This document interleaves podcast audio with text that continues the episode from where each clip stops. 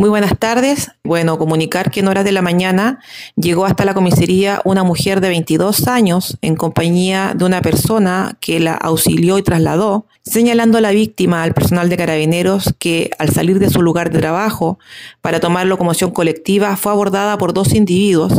quienes la trasladaron hasta un sitio eriazo donde la amarraron de manos con la intención de abusar sexualmente de ella, ante lo cual la víctima comenzó a solicitar auxilio percatándose un transeúnte que le prestó oportunamente su ayuda, procediendo los individuos a huir del lugar. Posteriormente la víctima fue trasladada hasta el hospital para la contratación de lesiones. De lo anterior, asimismo, se dio cuenta al fiscal, quien dispuso diversas diligencias por parte de la OCAR y de la CIR de esta comisaría para dar con el paradero de los autores del hecho.